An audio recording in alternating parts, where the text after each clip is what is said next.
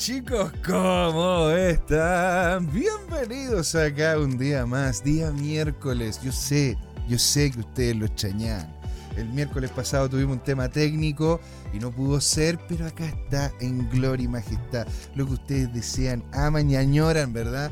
Ver y escuchar lo que nos trae don Jorge Gatica, señor grande y socio amigo. ¿Cómo está, señor? Alegría, alegría. Me siento pésimo, José. Mira, tú y yo tenemos la misma edad, tú te ves mucho más joven. Claro, claro. Mira, ahora con una barba recortada, onda ñuñoíno. ¿ah? Claro, es que perdí una apuesta, perdí una apuesta por don Jorge. Polera toda juvenil y mira tú. Y, eso es lo que pasa cuando uno se mete en cripto, Claro, nos vamos para abajo. es, como el meme, ¿no? Que aparece, aparece el, aparece ahí. No, si las criptos son, es re fácil, yo no he tenido ningún problema. Y a veces un caballero bien mayor, ¿verdad? Y dice Juan, 25 años. Es un ingeniero eh, eh, húngaro, se llama Andras. Ah, no me acuerdo el ah. apellido en este momento. Mira tú. El famoso del meme. Se hizo multimillonario con ese, esa imagen. Oye, José, empecemos a trabajar enseguida. Mira, mira que para, eso nos paga ah. el holding arroba tu CryptoTime. El, el, holding de CryptoTime, sí, claro que sí. Aquí vamos a irnos entonces de lleno a la primera, ¿no es cierto?, que tenemos acá. Debo, debo confesar una cosa, CryptoTime paga con, un millón de... ¿Ah? ¿Con un millón de? Uy, lo, lo perdí ahí, don Jorge. Era una Don Jorge, ¿puede, puede, sacar algunas cositas que de repente no se le estén, le estén quitando ahí ancho de banda? ¿Verdad? Mientras tanto, aquí vemos la deuda. Nos va a mostrar aquí don Jorge la deuda que está en récords históricos, señores. Qué, increíble. Esta cuestión es increíble, don Jorge. Yo de hecho estoy, estoy que coloco de fondo de pantalla la deuda nacional de Estados Unidos que, que va cambiando a cada rato. Y va para arriba como loco, ¿eh? Sí. Bueno, apagué la tablet, veamos si, si, está, funcionando eso. Hasta ahora, perfecto. Oye, José, lo escucho. Mira, eh, el tema de fondo es este. La economía mundial hace rato. Hace rato. Hace rato que debe estar, ¿no es cierto?, en caída. Alguien va a tener que asumir toda esa pérdida generalmente los más desposeídos, y nosotros también. ¿ah? al, final, todo, que, lo único que no asumen la pérdida son los que les pagan seguro porque les quitan, les quitan la plata a otro. Que en definitiva, ¿no es cierto?, las dinámicas, las dinámicas del Estado. ¿sí? Don Jorge, sigo perdiéndolo, como que de repente se le va un poquito el internet. sí acabo de cortar uno, déjame cortar el otro a ver cómo se logra esto. Sí, bueno, es que en realidad. se, me fueron dos, dos, satélites. Ya, ahora sí. Maravilloso, señor. José, eh, bueno, este es el contexto. No es que eh, el Bitcoin y algunas criptomonedas estén subiendo. Lo que pasa es que el dólar y una cantidad enorme de monedas están perdiendo su valor. ¿ya? Entre ellas el peso argentino, naturalmente, el bolívar venezolano y el peso chileno también. ¿ah? La verdad es que no lo hemos dicho. Ahora, puntualmente, en las últimas semanas el peso chileno se ha reevaluado. Pero mm, se ha revalorizado algo. Pero, pero indudablemente que tenemos una diferencia de castigo si no tuviéramos una mala calidad de, nuestra clase política y nuestro clima de negocio, eh, la tasa de cambio estaría bastante más abajo. ¿ah? Totalmente. Este, estamos sobre el nivel de equilibrio de todas maneras, producto de que lo hemos hecho mal eh, como clase dirigente y como, y como sociedad también. Bien, sigamos. ¿Qué le puedo decir, don Jorge? Bien. Sigamos, señor. Esto de acá, ¿qué pasa con esto? en el contexto de una economía basada en deuda, tú te das cuenta que ¿Qué es lo que pasa? Eh, las propiedades en, en, el mundo se han desvalorizado. Fíjate que la noticia de la semana es que acaba de quebrar WeWork, que tenía cientos de edificios y de oficinas, y lo más notable es que eh, más de la mitad de ellos estaban desocupados. Eh, oye, se quedaron como cuánto, 30, 40 mil millones de dólares de deuda, o sea, están en negativo, en patrimonio negativo. Y bueno, los acreedores se tendrán que asumir algunos de esos edificios porque los edificios no producen nada. En Estados Unidos también en Chile, en el centro de Santiago, por ejemplo, tenemos muchos edificios de oficinas abandonados por diferentes razones. Bueno, en lo concreto que, que esta imagen, ¿qué es lo que dice? Se podrán construir más propiedades o bienes raíces, se podrán emitir más acciones, alguien podrá, o sea, países en realidad podrán imprimir más eh, eh, dinero fiduciario o, billetes y monedas, o alguien incluso podría minar mucho más oro, pero nadie va a poder crear más Bitcoin. Los Bitcoin ya están definidos ¿ah? y tienen un cupo máximo. Entonces, ahí tú tienes el concepto de escasez y escasez digital en particular. Y por lo tanto, como el resto del dinero fiat y de todo está basado en deuda y cada vez se va a imprimir más, y Estados Unidos está hoy día, pero en negación y se sigue endeudando. Ya, hoy día están, prontos a tener que pagar mil millones, perdón, un millón de millones de dólares al año solo en concepto de interés. Entonces están, están llegando a, a, final de año ya sobre 34 mil perdón, 34 millones de millones de dólares, lo que se dice en inglés 34 trillion o trillones de dólares. Trillones no lo usamos porque los españoles tenemos, los que hablamos español tenemos un, concepto distinto, ¿ya? Billón en español es distinto de billion en inglés. Pero bueno, sigamos. Sigamos, señor. Aquí le estaba saludando a la gente que está aquí en el chat. Le mandan a usted también un gran saludo, ¿verdad? Don Oscar Riquelme dice un saludo cordial a don Jorge y a Jota, ¿verdad? Nos dice ya toda la comunidad, excelente información y con grata cordialidad. Qué notable. Y está con nosotros, señor Tomicro, que le dice, que dice buenas, buenas tardes. Tomicro, tanto tiempo. Tomicro, eh, ¿cuántos Dogecoin me regaló Tomicro? Ah? Así que yo acuérdate que tú me tienes guardado 200 Dogecoin, no te ¿Ah? vayas a arrancar, no, no me vayas a hacer la FTX. ¿ah? Me, me, voy a mandar el Sam Backman aquí, mira, Lo que, mira lo que le pasó a Samuel Backman Fry. Claro. en una de esas va a recibir 100, 100 años de sentencia, le pidieron 110. 110 años de sentencia. Bien, muy interesante como señalan los mercados. ¿eh? Bueno, es que lo necesita. Un gusto verlo, le dice don, don, Tomicro. Y se, Saludos a Camcita, Tomicro. También. Eh, hace, hace años que ya no, nos vimos en mitad de la pandemia y después nos dejamos de ver. Tenemos que retomar eso. Mira, el contexto mundial es que eh, China, a pesar de que está pasando una seguidilla de malas cifras económicas, lo primero es que ya nadie está invirtiendo en China. ¿ya? Mm. No solo eso, no es que nadie esté invirtiendo, sino que el saldo es negativo. O sea, las empresas están eh, remesando sus eventuales ganancias o utilidades o desinvirtiendo. ¿ya? Entonces, China está complicada, eh, ahí hay una serie de, cosas que son interesantes. Ahora bien, China tiene mucho dinero, tiene 6 billones de dólares en reserva, ha estado liquidando los bonos del Tesoro de Estados Unidos, que a medida que la economía estadounidense se desploma, literalmente, eh, nadie quiere tener esos papelitos porque al final no valen nada. Eh, eh, han sido muy castigados, o sea, eh, ha, perdido la mitad de su valor cada uno de estos bonos del tesoro.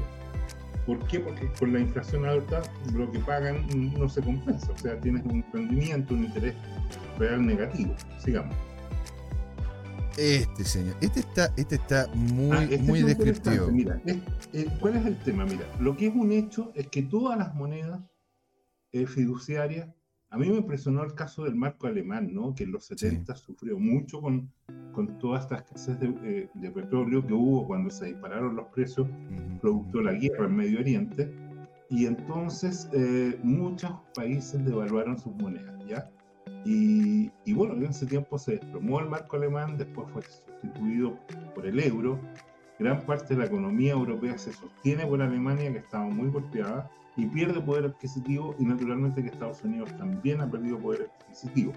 Entonces cuando uno compara lo que es el dólar expresado en Bitcoin, el Bitcoin ha estado subiendo consistentemente, como dices tú, mm. y por lo tanto el precio relativo del dólar ha estado bajando consistentemente. Y se prevé que va a tener un castigo muy interesante como muestra ahí, ¿no? Porque a medida que el Bitcoin vale más, entonces eh, el dólar vale menos. ¿ya? Eh, esto naturalmente que es auspicioso, es una proyección, hay gente que descree esto, pero es lo que ha estado pasando, sigamos.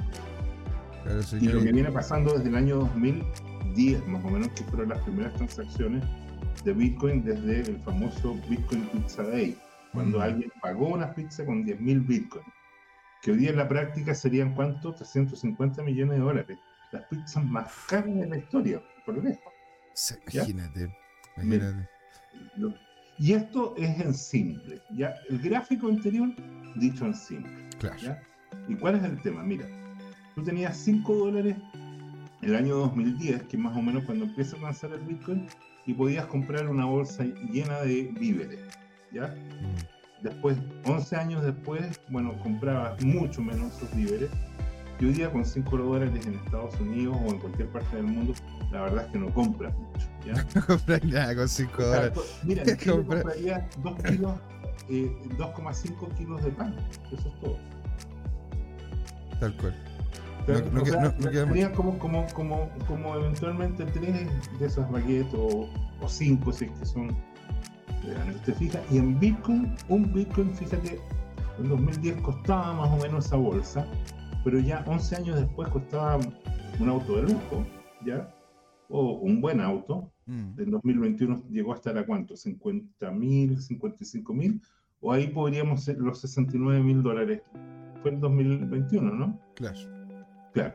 Y después hoy día, eh, bueno, lo que se prevé, ¿no es cierto? Y estoy más precioso que con un Bitcoin tú te puedas comprar una casa en siete años más.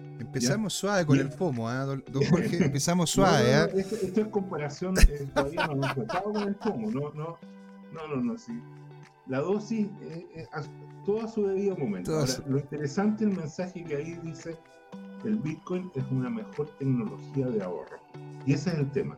A diferencia de alguna gente que le gusta hacer trading, que se estresa en la vida y cree que va a comprar barato y va a vender más caro porque ellos son los super lectores del mercado y todo, claro ese tipo de gente especuladora, ¿no es cierto? Maravilloso. Eh, qué sé yo, devota del culto al mercado ¿ah? y del becerro de oro eventualmente. ¿ah? Del bellocino. Bueno, ese tipo de gente ¿eh? lo usa para invertir y para jugarse la vida y otra cosa más. Así es. En cambio, los bitcoins simplemente ahorran. Van, en vez de comprar una cajetilla de cigarrillo, compran unos pocos satoshis. Mm, ¿ah? mm, en vez de comprar una, botella de champán, compran este tema. En vez de llenar el auto, llenan la mitad del auto y van sacando ahí un poquito y van, van dejando ahorrar para la jubilación o para los Sigamos. De a poquito. De a poquito. Bueno, esto es el problema, mirado, esto estamos en la sección de contexto, ¿no? Sí. ¿Y cuál es el tema? Mira, la economía mundial, y sobre todo la estadounidense, que está llena de gente que mide indicadores y todo lo demás, bueno, eh, en Estados Unidos la deuda de las tarjetas de crédito ya se está tornando prácticamente impagable. ¿Y qué es lo que ocurre? Que hay gente que simplemente no paga o derechamente como se comete fraude o eh, delincuencia, o sea, delito, y, saca, bueno, con falsos documentos de deuda y, y, esto se está acumulando y ya la deuda de tarjetas sobrepasa el famoso trillón dólar, o sea, más de un millón de millones de dólares, mucho más, están como en 1,5, 1,6. Y lo, lo, que es interesante ahí, como en resumen, que están subiendo estas deudas, porque, porque la inflación ha sido gigante y ha generado un gran empobrecimiento de la mayoría de la población en Estados Unidos y en el resto del mundo, es que esta aceleración es peor que para la crisis del 2008. ¿ya? Lo que nosotros hemos dicho hace tiempo es que esta recesión que estamos viviendo, que va a seguir por uno o dos años más por lo menos, y que se puede prolongar si es que aparecen nuevas guerras en el escenario, pues bien, esta crisis tiene el potencial de ser tan mala, no como la del 2008, no como la de la crisis asiática del 1997, no como la del jueves negro de 1989, ¿te acuerdas tú? Sino que como la de la gran depresión de los 30 del, 29. 30, que demoró como seis años en despejarse, ¿ya? Y, que sumió a decenas de millones de, de, personas en el mundo, si no centenas, en desempleo, en hambre, en condiciones muy malas. Y, y, estamos aquí, o sea, mucha de la migración, no toda, de los africanos y de los orientales a Europa es producto de esta desesperación que hay en las economías locales. Y, bueno, en, Latinoamérica nosotros la vivimos desde principalmente Venezuela y Colombia, hacia países del entorno. ¿ah? Sí, claro. Y ahora hay que tomar en cuenta de que cuando hablamos, ¿no es cierto?, de, la, de lo que aquí es la tarjeta de crédito, todo lo que estamos diciendo acá es deuda, o sea, es plata que se supone se va a pagar. O sea, todavía no hay esa plata para pagar. Bueno, y, hay otra cosa importante, cuando es, deuda de tarjeta de crédito, esos son intereses mucho más caros porque es deuda de consumo. Mm. Y si, y si te están prestando, no sé, la tasa de interés del 5% anual, la verdad es que la tarjeta de crédito es de 20 a 25 a 30, 35 hasta 56%. En Chile las multitiendas están cobrando, así como gran maravilla, eh, tasas del 58% anual. Sí. ¿Lo has visto? no, es espantoso. El problema es que hay personas que si no quieren pagar eso, de repente caen en, estos prestamistas informales, pero no, no, no, no nos desviemos, sigamos con, el programa. Ahora, esto me llamó mucho la atención, doctor, porque esto es bastante gráfico, porque si hablamos de deuda, aquí yo no sé si es que hay algo más gráfico que esto. Sí, mira, eh, es que eh, la deuda, estos famosos trillones, son pero montañas de billetes. O sea, piensa tú que un pallet de eso creo que es eh, o un millón de dólares o, o 10 millones de dólares. Y, bueno, como ves tú, un one billion, que serían mil millones de dólares, ¿ya? Es como, es como poner en un campo de estos de rugby, ¿no es cierto? Eh, de lo que llaman fútbol americano, lleno de estos pares de billetes. Y después un trillón es multiplicar ese, eso, ese mil por, por mil más. O sea, es ese campo eh, eh, acumulado en, en, mil pisos para arriba, digamos. Y, y a su vez eso es un trillón. Pero lo que debe Estados Unidos son 33, 34 esos edificios. Mira esos edificios, de los ah, más altos del mundo. Entonces, la cantidad estratosférica. Es el Burka Khalifa, eh, es el, edificio más alto del mundo, ¿no? Sí. no hay más. Seguro. Eh, Ahora, aquí, esta es la realidad de lo que estamos viviendo. ¿ah? Le manda un gran saludo a usted, señor Drogfly. Le manda un gran saludo. Hola, hola, ¿cómo van? Hola, hola. hola. Qué alegría, Drogfly. ¿Cómo va todo allá por las Europas? A todos ellos en, el, en la ceremonia el día de Halloween, eh, la noche de Halloween en Chile. También nos reunimos a el grupo de Bitcoin Chile eh, en un lugar de sushi que se comunicó.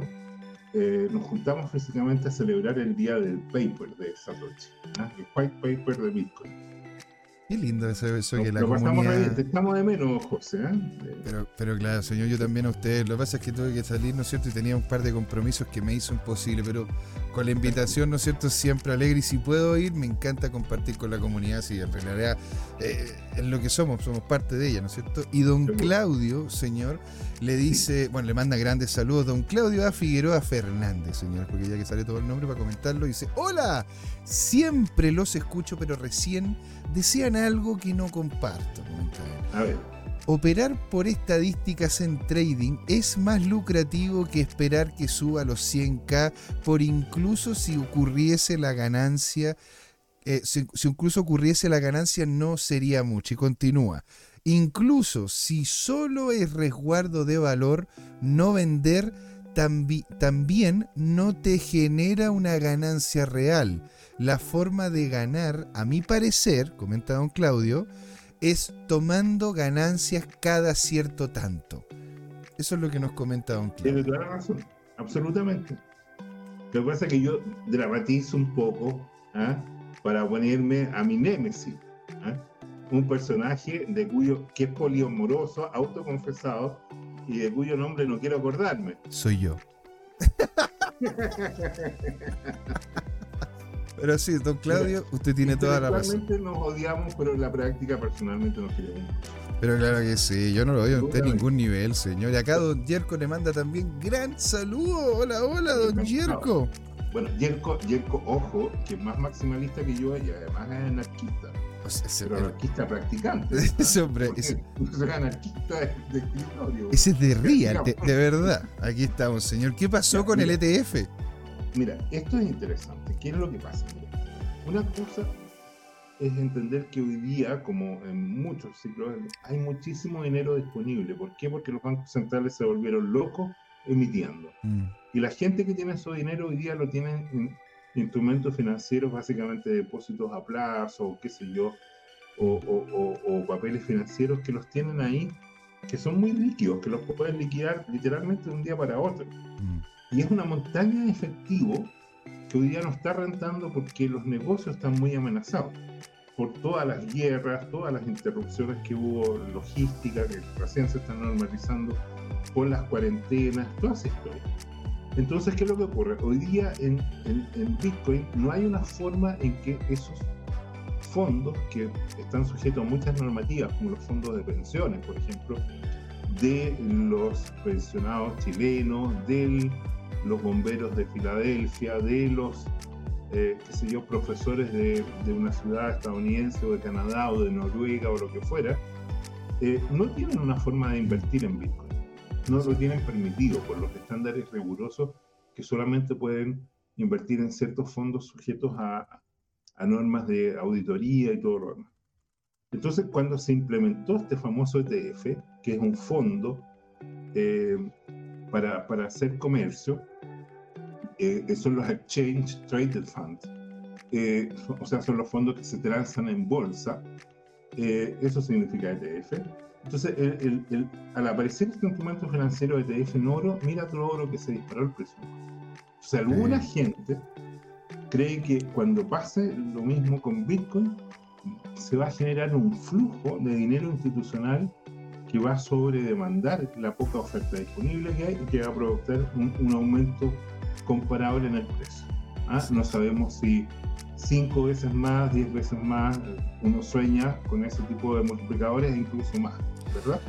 Ahora, eso no es de un año para otro, toma tres, cinco años, pero indudablemente que a medida que se desvalorizan los, los otros instrumentos financieros, por ejemplo, comprar bonos del Tesoro de Estados Unidos, eh, eh, eh, lo dijimos cuando empezamos a transmitir hace tres años, es una pésima inversión. ¿Por qué? Porque era previsible que viene la inflación que viene la deuda que los estadounidenses imprimen, la imprimen billetes, como, como ha pasado en fenómenos anteriores. Mm. Ya pasó en la, en la Alemania posguerra, ¿te acuerdas tú con la hiperinflación de la famosa República de Weimar en 1922?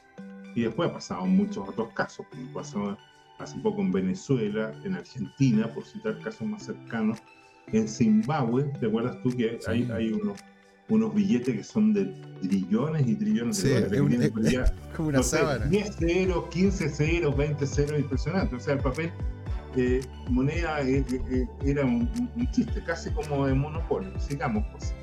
Encantado, señor. Acá, este no lo pude ver en. bueno, este es un tweet de algo. Este está en arroba tu es de un paper. El paper, el problema es que está detrás de un, de un muro de pago. ¿ah? Ah. Pero lo interesante es que hace un repaso, hay un paper arbitrado, ¿no es cierto?, por, por otros científicos y que de alguna manera plantea la tesis de que hoy día el Bitcoin es un factor que ayuda a la sostenibilidad de las fuentes energéticas. ¿Ya? Está muy interesante. Eso es para el estudio, un estudio más especializado. Sigamos. Acá Don Tomicro le dice a usted, le manda un saludo y dice, Don Jorge nos critica a todos los traders, pero con cariño, por eso lo queremos. Pero absolutamente. si, no fuera por los traders, no tendría nadie que me escuchara. Y aquí ¿Ah? el, tema lo vamos a ver en el, en el meme con que vamos a cerrar. Ya, sigamos. Don Yerko dice, cuando crece la tecnología con o sin incentivo económico, los brazos de la humanidad alcanzan a agarrar frutos más lejanos. Oíd, tío, Bitcoin es un avance tecnológico antes de ser una herramienta financiera. Joder. que me, bueno, ahí dijo... dije, este tipo es un poeta tecnocrático. Sigamos. Acá tenemos el video. Estoy muy orgulloso. Porque este personaje es un asesor de negocios tecnológicos muy influyente. Se llama Samsung Mo. Ok. Ha creado varios emprendimientos. Es asesor del presidente Bukele uh, en El Salvador pero además es fan nuestro. ¿Sabes que a esta, esta traducción que le pusimos de esta noticia le puso un like? ¡No le puedo creer! ¿Sabes por qué? Mira, es ¿Ya? ¿Ya? Porque si tú publicas de repente alguna noticia de alguien, por decir de Donald Trump, aparece que Donald Trump le puso like, pero es un Trump con S. O, ah. un Donald Trump. O sea, es, como podríamos decir, mm. es fake, es, falso. Pero este es el, real one. Este es el verdadero. El que tiene más de 200 mil seguidores. ¿ah? Lo comprobé y todo el cuento. ¡Qué buena! Así que, mira, muy, muy, ya, estamos como calcetineras, oye, así, así. Hasta que hagamos, una, hagamos como se llama una campaña, señor, para que nos ponga me gusta CZ déjame, mira, déjame hacer un paréntesis. Tengo un amigo que una vez publicó algo sobre Garry Kasparov, que fue campeón mundial de ajedrez. ¿ya? Entonces Kasparov le puso un like y de ahí en adelante lo subimos al columpio con que es amigo del campeón mundial y, no lo cortamos jamás. Así que te advierto que eso nos va a pasar a nosotros. Pero, pero qué maravilloso, o sea, a mí que me suban, me suban ahí porque conozco a gente, a gente general, mejor todavía. ¿Y esto, don Jorge? ¿Qué pasó con el...? Ahora, bueno, con todo esto, espérate, lo, vuelvo al anterior. Ah, ok. él dijo es que es re interesante que él prevé que van a haber dos valores de Bitcoin. ¿Ya? Uno va a ser el Bitcoin que lo vas a tener en, en, los fondos institucionales, pero que va a estar regulado.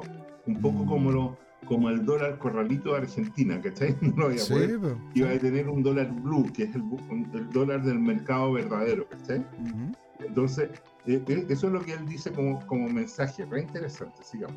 Y de hecho, si es que BlackRock y estas empresas grandes logran con, por completitud el manejo ¿verdad? de este activo que es llamado Bitcoin, ¿qué les, qué, les dificultaría a ellos en volverse en convertirse en bancos centrales privados? Seguro. Seguro. Lo dejo ahí. Eso apunta. Mira, este, el es Salvador. este es el capítulo de adopción.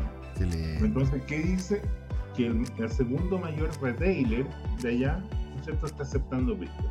Ahora, esta noticia es antigua en qué sentido? Que en El Salvador hace rato que en McDonald's, Kentucky Fried Chicken y todas las grandes cadenas ya implementaron sus cadenas de pago, fueron sus pasarelas de pago para que tú pagues con Bitcoin. Ya tú vas con tu celular o con, con donde tengas tu, tu, tu, Bitcoin y simplemente pones para que te den el QR y listo. Sigamos. Claro, como, como de hecho, señor, lo que se comenta acá en el, en ¿cómo se llama? En, en, este video, en el del video del McDonald's. Bueno, pero, pero esto es Argentina, che, ¿cómo no te das cuenta que dice eh, escanear? Escanear el código. Escanear. Escanear. y disfrutar la experiencia. No, no, sí, de hecho, tengo como sea un cercano que por ave o ese motivo, está ahora trabajando en la RAE. No me digan cómo llegó el hombre ahí, yo la verdad que.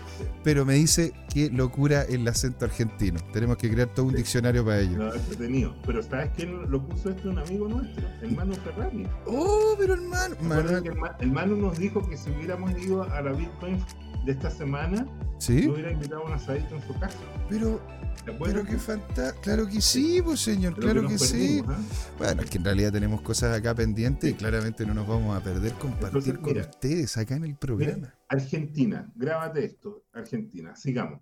Argentina, Argentina, Argentina. ¿Por qué, señor? Mire ahí, al, al, pelucón. Mira, las encuestas, algunas encuestas están dando como ganador a Javier Milei. ¿Ya? Sí. Y Javier Milei es pro Bitcoin. Imagínate que un país más grande que El Salvador en 20 veces adoptara Bitcoin como moneda. Yo, yo le tengo una consulta, don Jorge. Dígame. Porque yo estuve el otro día, ¿no es cierto?, viendo noticias en conjunto con don Luis Armando González, ¿verdad? Mientras estábamos haciendo la evaluación, y me apareció una noticia que en definitiva podría cambiar completamente esta dinámica. Porque, claro, una cosa es que llegue Argentina y diga, llega, llegue Milei Argentina y diga, oye, Usted si quiere pagar, pague con lo que quiera. ¿Ok? Eso podría claramente incentivar el mercado. Bien. ¿Qué pasa, qué pasa, don Jorge, si le digo que Hong Kong, como, como Estado, digámoslo así, o como provincia independiente de China, con el soporte de China de espalda, está queriendo sacar un ETF spot de Bitcoin? Eh, yo te diría que tenemos más adelante la misma noticia. ¡Ah! Yo sabía. Pero, pero es como para poderle hacer la comparación. está bien, pero ya, me mataste la premisa. Ah, pero, pero si lo pero si lo habíamos conversado. Bueno, está bien, está bien. Acá, señor, el ETF se viene. Bueno, esta noticia es muy fomera, pero es tan uh. fomera que yo creo que es, es, como cuando dices pellizcame para despertar del sueño. ¿Qué es lo que Según analistas de Bloomberg, hay una probabilidad pequeña, pero no nula, de que de aquí a una semana, o sea, en una ventana de ocho días, a partir de ahora, la SEC pudiera decir, ¿sabes qué? Vamos a probar todos los ETF que están en, solicitud de ahora en una. ¿Te imaginas la verdad que podría surgirse que pasa eso? No sé, ojo. Yo, me, subo, yo, me, subo, yo me subo a esa vela, yo me subo a esa vela y me voy a las Maldivas, me voy a algún lado, no sé, a, a Guyana, no sé, algún me, subo en esa vela. no sé hasta dónde llegaría esa vela. usted vio Nada menos, pero, pero lo que es interesante es que este tipo de noticias hoy día es la que predomina. Entonces, cuando tenemos este FOMO, en el fondo es una profecía autocumplida. ¿Qué es el tema? La onda es que se va hacia arriba, la gente actúa en consecuencia y termina yéndose hacia arriba como una conclusión lógica. Mm. Venimos del ciclo anterior ¿ah? en que íbamos hacia abajo y por lo tanto cada vez era más full. ¿Te fijas? Sigamos.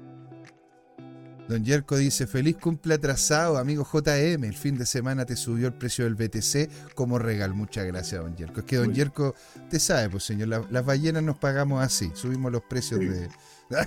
sí, sí, sí, sí. Ya, entonces, mira, para enero...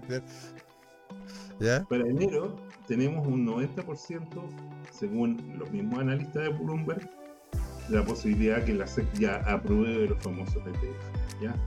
Y bueno, hay que pensar que esas marcas que están ahí manejan eh, cientos de millones, eh, perdón, cientos de miles de millones de dólares mm. o millones de millones de dólares, como mm. sería el caso de Valkyria y BlackRock. Son gigantescos estos tipos, son, son, demasiado grandes. Fidelity también es grande, creo que Fidelity administra 4,5 trillones de dólares. Bueno, y aquí está la noticia que tú me decías.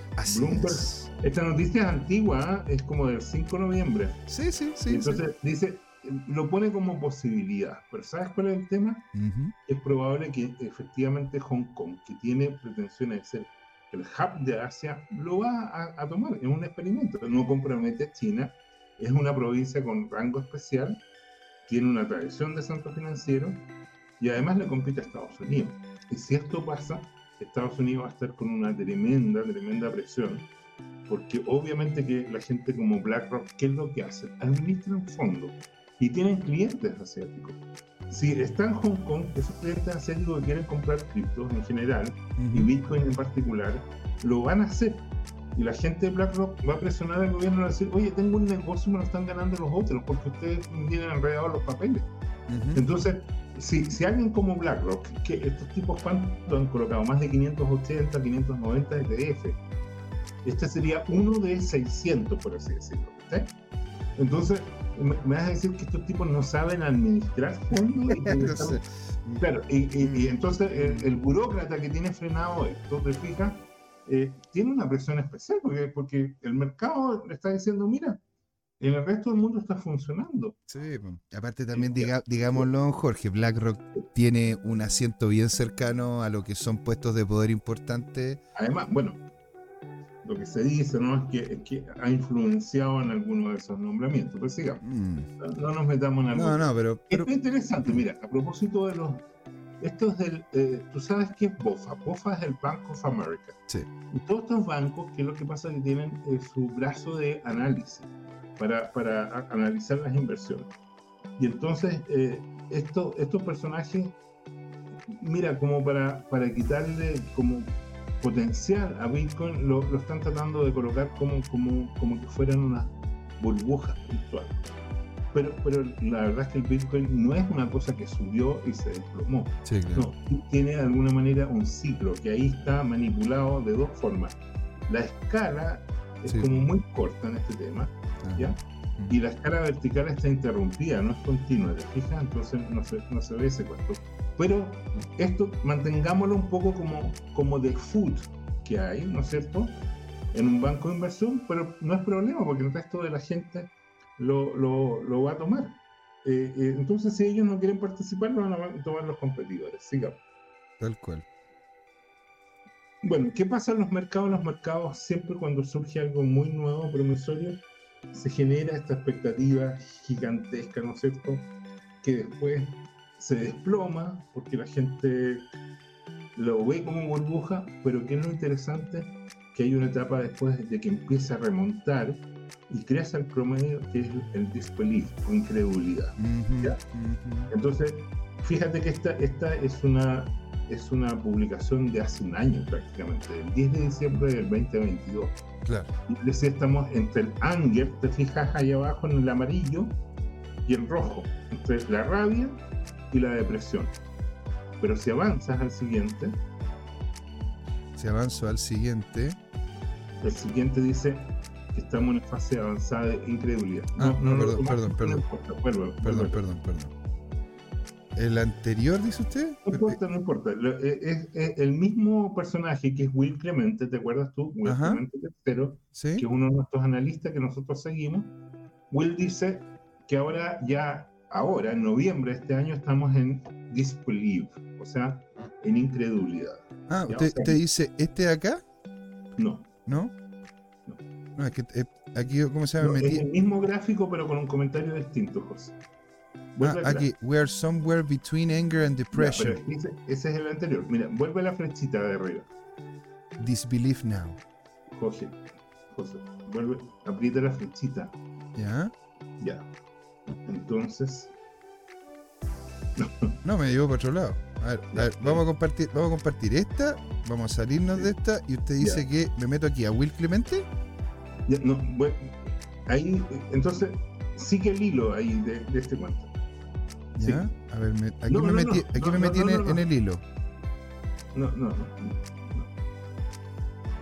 Que tarde como manejo poco Twitter, la verdad, Jorge, para que lo vaya a mentir. Démosle entonces con este de acá, señor, que es un gráfico potente de Ethereum. ¿eh? esto, para que no digan que, solamente publico de Bitcoin y que son gallos que. No, de hecho, yo, yo, vi algo de Ethereum en el, en el, Twitter y dije, pero a ver, nos hackearon. No, mentira.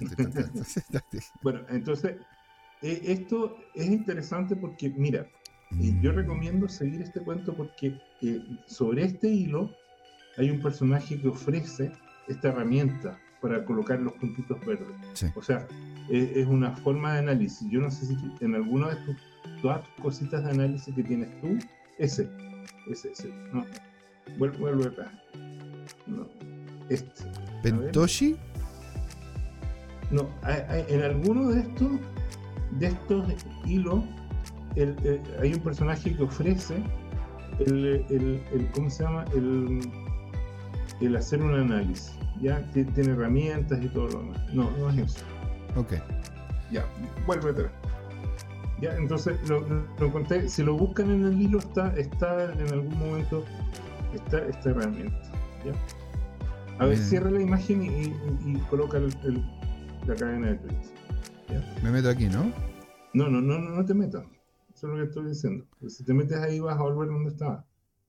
avanza un poquito. Ya, no. Se, perdió. Sigamos con el, con el siguiente. Buenísimo. Pero es cierto, ¿ah? estamos viendo es que estamos esperando a ver qué es lo que ocurre con Ethereum, a ver si despierta o no. Sí. Mira, claro, y este gráfico se ve bien, bien potente, ¿te fijas? Sí, este gráfico sí que está clarito. Eh, pregunta, pregunta, ¿eso es una bandera, un flag?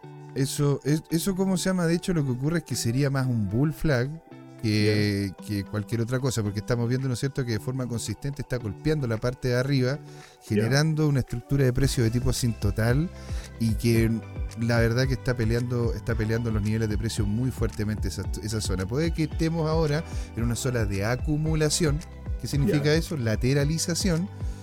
Pero la verdad que hasta ahora, excepto que salga realmente una noticia importantísima, Bitcoin no tendría argumentos para poder seguir subiendo a lo que ahora tiene de precio. Puedo estar equivocado, no es ningún tipo de asesoría financiera. Está bien, interesante. Tú sabes más de él. Intentamos, lo intentamos. Está bien. Ahí estamos. Oh. Mira, ¿Qué pasó con Plan B? ¿Volvió a aparecer? o sea, hoy día está el equipo completo, están todos los analistas. Nosotros lo recomendamos. Plan B es un personaje, estuvo un poquito fuera de su modelo y todo el mundo lo criticó, pero ahora ya mm. viene por su laurel. ¿ah? ah ¿Qué dice él?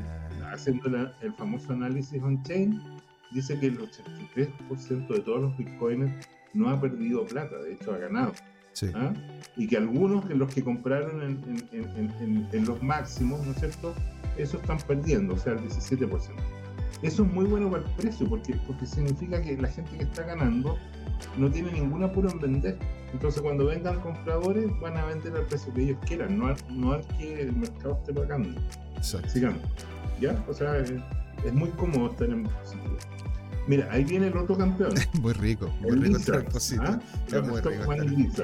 Sí, claro. ¿Y qué, qué, es interesante de esto? Bueno, la perspectiva, ¿no? De cómo, de cómo aquí vemos los últimos tres ciclos importantes desde el 2012 a 2013. ¿ya? Mm. Y vemos que es la misma, que es interesante, es la misma lógica del mercado. Y alguien dice, ¿por qué se repite todo este ciclo? Y es porque la psicología humana tiende a comportarse de la misma manera.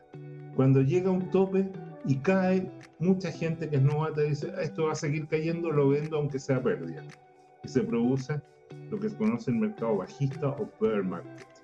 Después se recupera en un periodo de acumulación en, que está ahí con un crecimiento muy, muy acotado y de repente se gatilla esta manía, ¿no es cierto? Esta fiebre por comprar, porque dice esta cosa sigue subiendo, voy a comprar, y se produce la famosa bull run o corrida alcista, que tiene una característica, cuando la psicología la gente adquiere el famoso FOMO, que es el miedo a quedarse afuera, el fear of missing out, el miedo a perdértela, mm. entonces eh, se genera un crecimiento parabólico que obviamente no es sustentable y que después se desploma. Ya, primer tema, esto estaría llegando a 200 mil dólares como objetivo. ¿Para cuándo? Para agosto del 2025, ¿verdad? 2025 estaría viendo el, Entonces, mantengamos eso en mente. O sea, eh, la primera fecha importante es abril del 2024, cuando se termina el halving anterior, empieza el nuevo halving y empieza la fiebre por menor demanda disponible. Sigamos. Don Tomicro le dice, ese burócrata que está reteniendo, ¿verdad? El tema de los ETF un día va a aparecer. Eh, ¿Cómo se llama? Bien frío en, en algún sitio. Don Paz, que no puedo decir esas palabras porque si no me cortan el, streaming. Don Pablo Normity nos comenta, ¿qué pasó? Pregunta él con el capo de cripto. Ah. Bueno, el capo, el capo está fondeado, sigue fondeado. Está fondeado. Mira, ahora, mira qué interesante. Este es Glassnode, ¿no es cierto? Es Will Clemente que tomó la data y lo que hicieron, ¿no es cierto? En este visualizador de, de, gráficos, de datos en gráfica, eh, están superpuestos los ciclos de cada cuatro años, ¿no es cierto? Los ciclos anteriores y el verdecito es cómo vamos, ¿ya? Entonces, la expectativa de uno, así como modesta, es que ojalá esté entre el famoso eh, naranjo y el celeste y el, y morado. ojalá, o sea, sería entre un 6, entre un 2000 hasta un 6000%. Sí. Estaría bueno. 6000% es 60 veces, o sea, te pones mil dólares y te, llega a 59 mil dólares extra. Interesante. Está, muy bueno. Yo, yo, ya estoy empezando a salivar, don Jorge, ya me tiene con problemas ya. Ya, ahora, mira, esto es interesante porque la verdad es que eh, esto es pura flojera mía, lo confieso. pero, mira, el precio está consolidando, pero en esa estabilización los indicadores de impulso, el MACD y el RSI, se resetean. ¿Ya?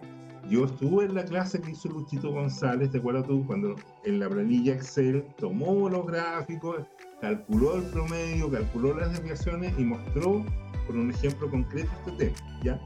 pero la verdad es que como yo no he hecho ese cálculo ni a mano ni con el Excel, tengo esta sensación de cómo ocurre, pero no, no, no la he internalizado como cuando tú, eh, es la diferencia es cuando tú ves el resultado a cuando haces el ejercicio del profe. Claro, claro. una cosa que el profe eh, resuelva la ecuación en la pizarra y tú dices, ah, la estoy cachando. Y otra que te llegue el cuento y te tengas que internalizar. A mí me pasa que yo este, los conceptos los tengo clarísimos, pero nunca he hecho el ejercicio y no he visto cómo se resetea.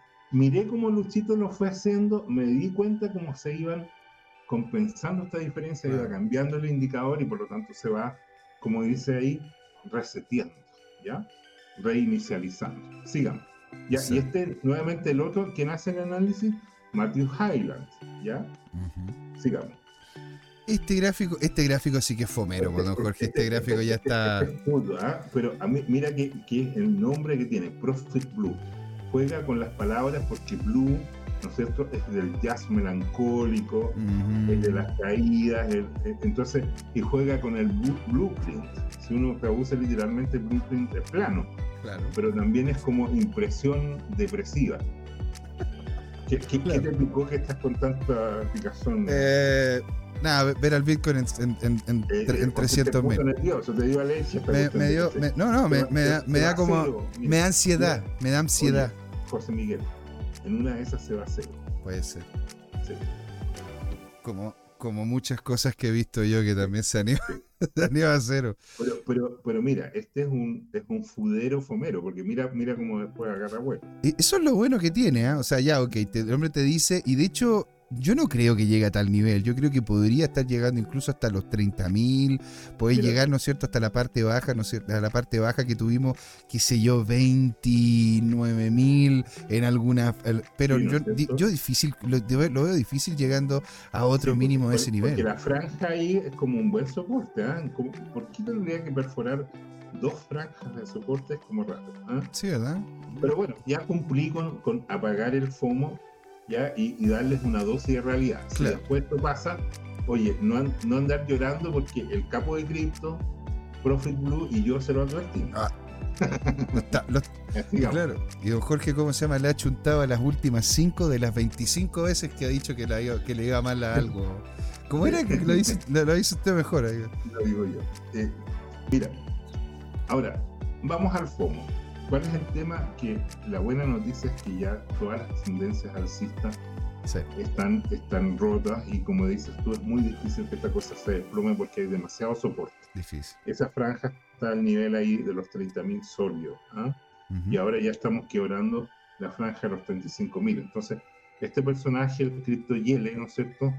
Eh, de Holanda, este holandés, de alguna manera pone de relevancia lo, que ya hemos avanzado, que es muy difícil que se retroceda. Difícil. Yo, yo, lo veo. Bueno, yo les advierto que ahora empezó el ciclo FOMO. Mm. ¿ya? Vamos a colocar al gatito fomero. Coloquemos al gatito fome. Compramos. Baja más. Compramos. Baja más. Compramos. Baja más. Señor, ¿Qué nos va a comentar del FOMO? ¿Qué FOMO tenemos? Nos va a dejar con la boca con, con espuma el, el, FOMO es el siguiente. Eh, yo pienso que, ya es obvio que estamos en una carrera alcista y que ahora empieza a operar la lógica que decía yo de profecía autocumplida. Es tanta la gente que está trazando esto hacia arriba que eso va a generar una presión de compra. ¿ya? Ellos van a comprar, nosotros vamos a comprar ¿te fijas? Y de alguna manera se va a empezar a generar más demanda por bienes que son escasos. Sigamos, ¿ya? Entonces, Santino Cripto está bien. Ahora, esto está realmente detenido, este tweet lo, comento, este es un estudio, ¿ya? Y de alguna manera eh, es para, para leerlo y estudiarlo y, fundamenta un poco qué, qué es lo que, que, se prevé, no te digo yo en uno o dos años, pero en siete, en diez años más, podríamos tener perfectamente el Bitcoin a nivel de 700 mil dólares. ¿Por qué tanto? Dios mío, don Jorge. Pero ¿por qué tanto? Por lo siguiente, es por decir, mira, lo que hay en, en, oro, ¿te acuerdas tú cuando comentamos esa foto donde estaba la reina Isabel en el Banco de Inglaterra rodeada de lingotes de oro? Sí. Bueno, los lingotes de oro no hay duda que el oro tiene un capital simbólico en la civilización, pero sin embargo, si tú piensas, son de lo más impráctico que hay. O sea, suponte que te dicen, ya, mira, yo vengo a buscar mis ahorros, tengo, no sé, medio millón de dólares, denme 10 lingotes de oro. Sales con los 10 lingotes de oro y dices, me quiero comprar una casa, un departamento. ¿Cómo te das vuelto? Ya, ese es un tema. Ah. Segundo, imagínate que, quieres comprar un auto, tienes un lingote de oro, tú vas y le dices, mira, te pago este auto por este lingote de oro. Mira, es, muy mm. complicado. Además, ¿te imaginas lo que pasaría si que tú y yo vamos a un concesionario de 10 de julio a comprar un auto con un lingote de oro en la calle? O sea, yo no sé si es que alcanzamos a llegar a 10 de julio. Yo, creo, que no hacen algún tipo de cerrona antes, si es que tienen la información. Seguro. O sea, sacas el lingote de oro del banco y más de alguien te podría estar esperando. Eh, yo creo, o sea. Eh, eh, es, lo que, es lo que, la realidad, lo que hemos visto en las cámaras de televisión. Exacto. En cambio, usted, usted, señora, señor, ¿cree que le van, lo van a saltar si usted anda con un pendrive nomás? Mira, ahora, mira que es interesante. vamos ahora a la racionalidad de lo que estamos diciendo. Aquí este analista, ¿no es cierto? Eh, es el Nacional, lo, que dice es que, mira, cuando el precio rompe ese estadígrafo, que es el promedio móvil, entonces se ha gatillado siempre eh, un síndrome de carreras. O sea, ya, ya no vuelve atrás, ¿te fijas? Y aquí está evidenciado en los tres ciclos anteriores. Ahora, ojo, efectivamente en el COVID se desplomó, pero el COVID es lo que decimos que es un cisne negro, es un evento de muy poca probabilidad y después se recuperó, se recuperó con fuerza para llegar a un máximo histórico. Sigamos. Este gráfico también está bien fomero, Jorge. No, pero este es poco fumero, ¿ah? te lo explico. Este, este es, como, es como de crecimiento, pero diluido. Si tú te fijas aquí, toma varios años y son incrementos. Ahora, lo que sí es interesante es que ya pone, pero creo que es para el 2040, ¿no? pone como, como, como objetivo que el Bitcoin llegue a un millón de dólares. O sea, hoy día estamos a 25 y llegamos a un millón, eh, es eh, más de 30 veces. O sea, un poco menos de 30 veces. ¿ya? Pero, pero no deja de ser. Y, y lo, que, lo que sí es, es entretenido que el CryptoCon, ¿te acuerdas tú? Es este chartero, este especialista en graficar, este graficador, que, tiene obsesión con los 28 de noviembre. ¿Te acuerdas? Es el que hace el análisis de los ciclos año a año sí. al 28 de noviembre. Eh, tiene una teoría, digamos, este es un, modelo complementario, lo llamó BitX. Mira, le, voy a una revisadita ahí. Mira, aquí nuevamente los lizards, los lizards viendo el fractal del ciclo 19-21, ¿ya? Y está en el mismo tema, pone el mismo recuadro de lateralización y después la carrera ¿Ya? Sería como para arriba. Muy bien. Aquí, señor, este gráfico también. Este ah, gráfico este, este, es de nuestro regalón. Así es. Tardigrade. El, el osito de agua. Osito de agua. ¿eh? El tardigrade y nuevamente con análisis de fractal y fractal, todos estos que están llegando así como, como límite sobre los 200 mil dólares. Eh, lo que difieren es si es de aquí a un año, a un año y medio o dos años. Esa es toda la diferencia. ¿Ya? Sigamos. Este señor. Ya, bueno, pero este, este es el más fomero de todo. Este es el más este fomero de todo, ya. este es como el Pablo Escobar de, de, los, de, los, de los bitcoins, que es Oayón. ¿Quién es Oayón? Es un ex profesor de matemáticas de, de, la Sorbonne que bueno, volvió a su tema de análisis, hubo un tiempo que estaba promoviendo unas suscripciones ahí, como que estaba pasado al lado oscuro del mercantilismo, pero mm. bueno, está bien. Eh, y, con recomendaciones de, inversión ahí que, yo la miré con sospecha. Pero bueno, aquí, eh, ¿qué es lo interesante? Todos los chartistas, de alguna manera, de sus gráficos detectan que los últimos pulsos, el último paso de 30.000 a 35.000, eh, es una vela, lo que se llama un breakout, un quiebre, una emergencia, mm, mm. Eh, que, es un cambio de tendencia o una consolidación de tendencia que consolida la, carrera alcista. Ya rompe una zona lateral muy importante que fue entre 30.000 y 15.000, ¿te acuerdas tú? Sí. Y, bueno, de alguna manera inicia la carrera alcista. Entonces, nuevamente aquí podría generarse de aquí a fin de mes, de aquí a fin de año, un, un, arresto, te fijas, como se disparó en su momento en enero y después se corrigió, ¿te, acuerdas tú? y, fue como para agarrar vuelito. O sea, estos fenómenos de corrección son necesarios porque nada puede, puede crecer indefinidamente. Claro, si no, no funciona. Y este entramos ya a los memes, señor. Sí. Mira, para tener una idea, eh, hoy día, como está valorizado los 19 millones de, Bitcoin que hay disponibles a 35 mil, tú multiplicas eso y das en el orden de 600 mil millones de dólares. Y BlackRock es un fondo con una billetera que es eh, como 16, 17 veces ese tamaño. Ya, obviamente que ellos no necesitan ni puede tampoco eh, invertir todos esos fondos en Bitcoin. ¿Por qué? Porque el precio se dispararía, pero ya a cantidades astronómicas. Pero basta con que ellos digan, mira, un 1% o un 1 por mil de nuestras inversiones lo vamos a poner en esta cosa que se llama dinero digital y, eso va a producir una, apreciación significativa del tamaño del Bitcoin eh, en, el mercado capital. ¿ya? ya es una clase de activo financiero. Bueno, el hecho que hoy día haya 12 fondos gigantes pidiendo ETF, que es la inversión, eso ya te dice algo, porque esos son un proceso de postulación es caro, pero no es pagarle a dos o tres ingenieros o a diez ingenieros y abogados un análisis del instrumento, no. es, el costo reputacional, ¿ya? O sea, ellos si tienen un tremendo negocio, el, que aparezcan como haciendo este ejercicio es porque ya tomaron todos los análisis de riesgo y precauciones como para que los clientes no, no, no sean, entre comillas, envenenados por algo que no merece ser considerado. Sigamos. Acá Don Tomero le, le, manda un saludo y dice, con todo este FOMO tengo como para 10 meses de dosis. Seguro, seguro. O sea, imposible deprimirse con esto. Mira, y mira qué hermoso esto, no sé si lo puedes agrandar, pero esto se llama estudiando, no, enséñame sobre Bitcoin. A ver. Entonces, ¿cuál es el tema? Mira, ahí tenemos un ejemplo de un Bitcoiner que podría ser, eh, por ejemplo, Yerko, que está estudiando qué es Bitcoin. ¿ah? Eh, y que se lee cursos de línea. Avancemos un poquito, ¿se puede bajar? Viste, claro, dice, ¿qué es el Bitcoin? mira, mira lo que estudia, no solamente que, que, toma una ledger, una treasure ahí y, y, estudia cómo configurar la, la cold storage, sino que estudia además toda la teoría de juegos asociada a invertir.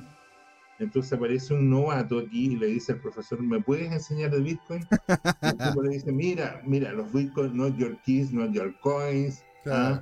El proof of work. Y, y, empezar a, hablar. y... digital, que me suena bueno, es, lo que yo parto con eso.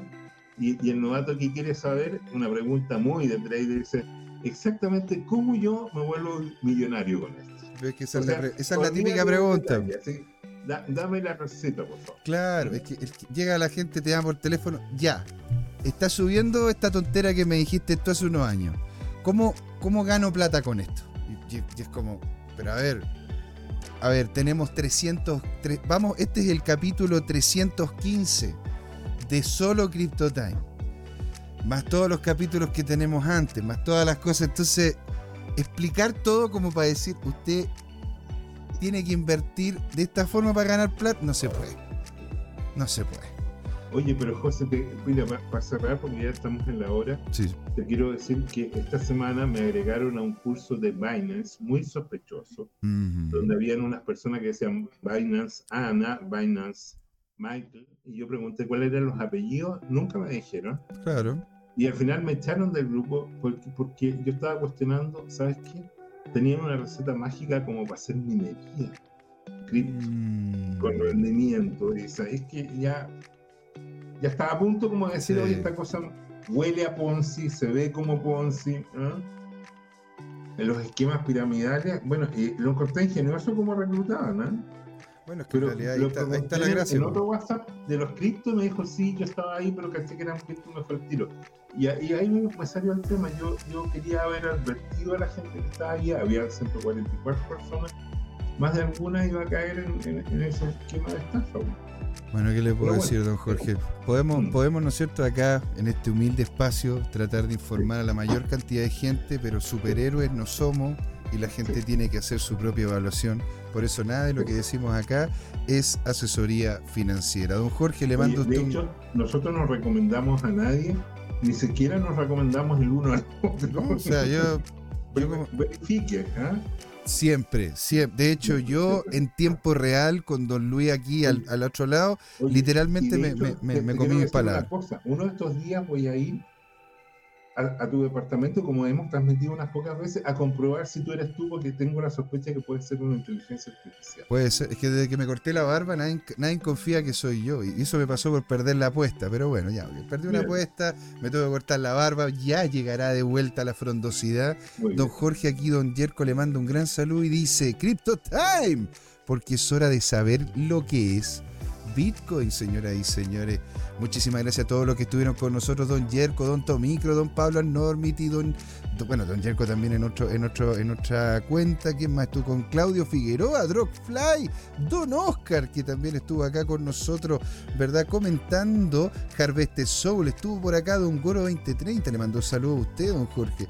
También estuvo don Carlos Martínez y don Francisco Díaz, que siempre nos manda saludos desde Texas, señor. Ya estamos, ¿no es cierto?, internacionalizados. Qué notable. Eso sí. a nuestro contacto de Zagreb. Teníamos un Zagreb.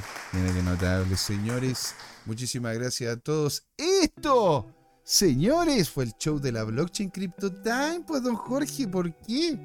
Porque fue hora de hablar de criptos y de Bitcoin, que no es lo mismo. Así es, ustedes saben. Besitos. Chau, chau. Nos vemos el viernes, ¿eh? Chau, chau. Acá, acá. Muy bien. Chau, chau.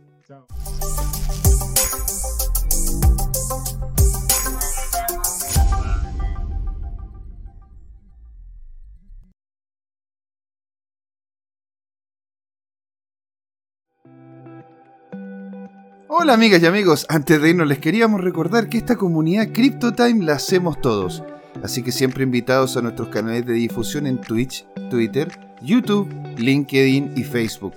Búsquennos como CryptoTime con I latina, así, latinos como nosotros.